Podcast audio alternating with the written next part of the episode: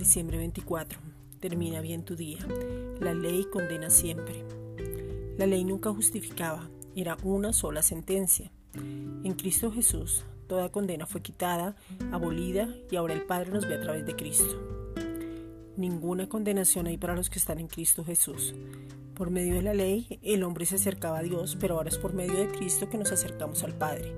Segunda de Corintios 3:9.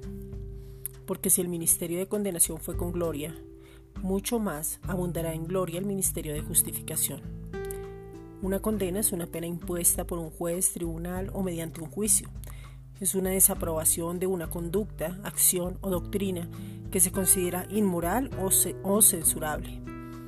En Cristo Jesús somos verdaderamente libres, libres de la condenación de la ley. Esta es una reflexión dada por la Iglesia Gracia y Justicia.